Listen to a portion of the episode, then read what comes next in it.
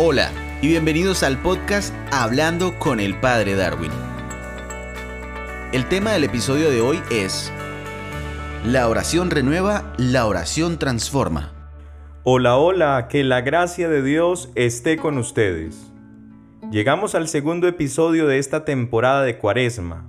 Es conveniente recordar que los seres humanos, así como tenemos necesidades naturales en virtud de la humanidad, también tenemos necesidades espirituales en virtud de la espiritualidad que nos acompaña y que siempre nos supera. Estas necesidades nos abren a muchas alternativas, a veces valoradas o en ocasiones sin ninguna importancia. El tiempo de la cuaresma nos mueve en tres direcciones directamente proporcionales. En primer lugar, a la relación con los demás, a la que hacíamos referencia en el primer episodio de esta serie, la limosna.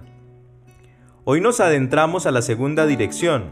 Me refiero a la relación y a la apertura a Dios, es decir, la oración. En cuanto a la tercera dirección, no nos adelantemos a eso todavía. En el próximo episodio me oirán hablando de ello.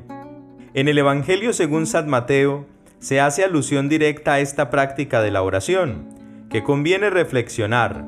Atentos. En aquel tiempo dijo Jesús a sus discípulos, Cuando oren, no sean como los hipócritas, a quienes les gusta orar de pie en las sinagogas y en las esquinas de las plazas, para que los vean los hombres. En verdad les digo que ya han recibido su recompensa. Tú, en cambio, cuando ores, entra en tu cuarto, cierra la puerta y ora a tu Padre que está en lo secreto y tu Padre, que ve en lo secreto, te recompensará. Palabra del Señor. Este es uno de los tantos pasajes bíblicos a veces malentendido y por tanto malintencionado por algunas personas que, para camuflar el problema de no querer celebrar la fe en comunidad, lo citan aludiendo a que el Señor nos quiere aislados de los demás para dedicarnos a Él. Todo esto es una completa mentira pues Jesús, cuando nos hace la invitación de entrar en el cuarto y cerrar la puerta, nos está recordando que es necesario mirarnos hacia adentro para proyectarnos hacia afuera. Entrar en el cuarto y cerrar la puerta significa abrir la mirada a una confianza total con Dios, que nunca nos defrauda y siempre nos acompaña. Orar al Padre que está en lo secreto es recordar que basta conectar el corazón con Dios sin necesidad de tanta palabrería. La oración es la capacidad de hablar con ese tú que nunca se separa del yo. Si bien la intimidad espiritual es una invitación que encontramos en este pasaje, también es importante entender que esta intimidad es la puerta que quiere Jesús para que cada uno de nosotros, en el encuentro con los demás, pueda dar lo mejor.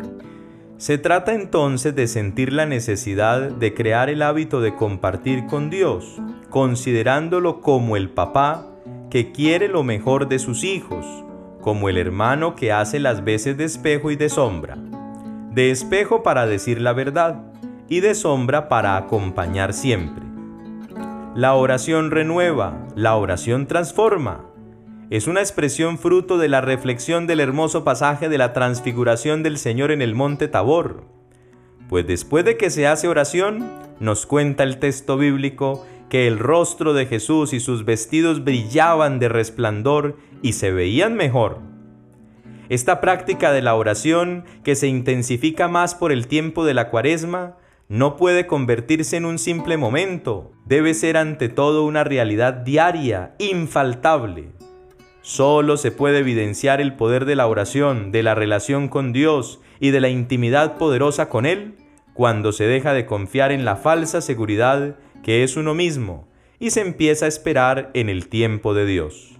Para la apertura a Dios, a través de la oración que renueva y transforma, les propongo unas herramientas fundamentales para este noble y provechoso ideal. Primera herramienta, la oración renueva y la oración transforma cuando soy comprometido con la palabra de Dios. Se piensa que orar es solo hablar o repetir, y esto hace que se condicione la oración, pues la oración también consiste en leer. Leer a Dios antes que nada en su palabra, en su sagrada escritura. ¿Cuánto tiempo dedicamos al libro de la verdad, la justicia, el amor, la salvación y la paz? ¿Nos excusamos diciendo que no entendemos? Es lógico que lo que queremos no se solucione tan pronto, pero es aún más lógico darle tiempo al tiempo. Cuando se ora leyendo la palabra de Dios, las respuestas no son tan inmediatas, pues la palabra de Dios esclarece en el misterio de los seres humanos, es decir, en el camino de la vida. Lo que no se entiende leyendo, se entenderá tarde o temprano viviendo. Lo importante es el acercamiento. Oremos leyendo la palabra de Dios. Segunda herramienta, la oración renueva y la oración transforma cuando soy capaz de desarmarme delante de Dios hablando desde el corazón. No tengamos miedo de dirigirnos a Dios con sinceridad, sencillez y sensatez.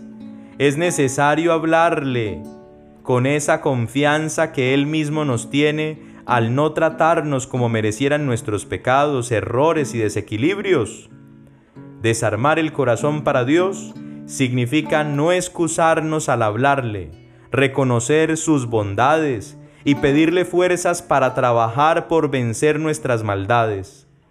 El diálogo con el Señor no es una entrevista, es ante todo una tertulia entre un Dios que se hace las veces de excelente papá, hermano, amigo y confidente.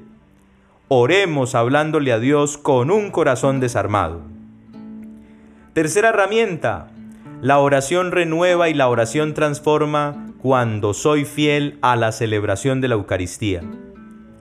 Todos los seres humanos necesitamos de alimentarnos bien para gozar de salud y energía en el organismo. Lastimosamente hay un alimento que se sirve a diario en los templos y muchas veces queda servido. Es precisamente el pan de la Eucaristía, la presencia real de Jesús que nos hace tanto bien y que a veces no aprovechamos.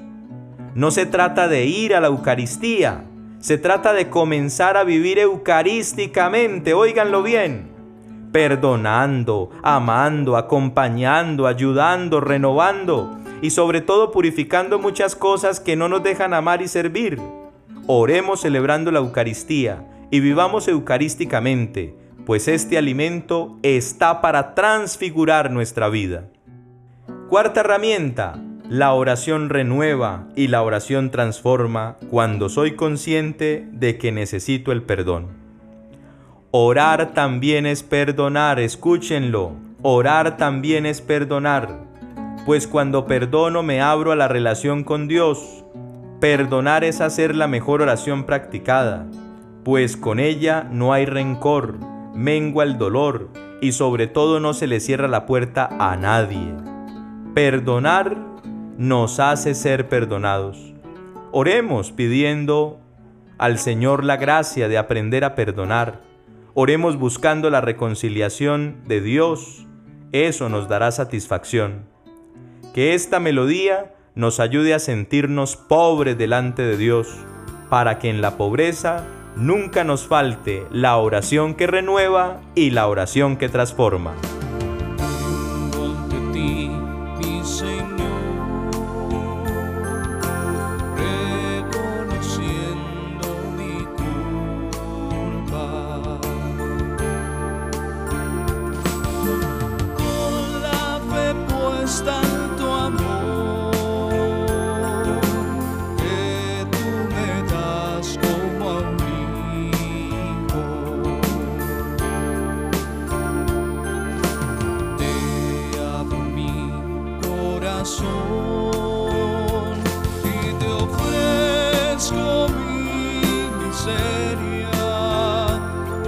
boca.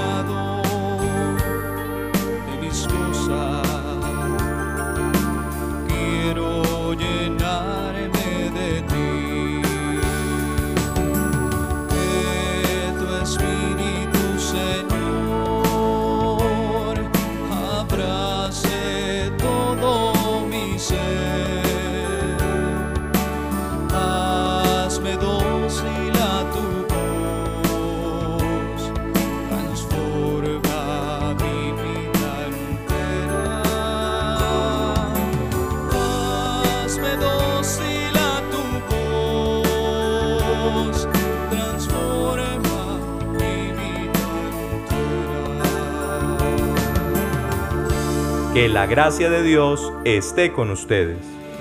Este es un podcast semanal y podrás encontrarnos en casi todas las plataformas de podcast e incluso en Facebook, así que no te pierdas ninguno de nuestros episodios.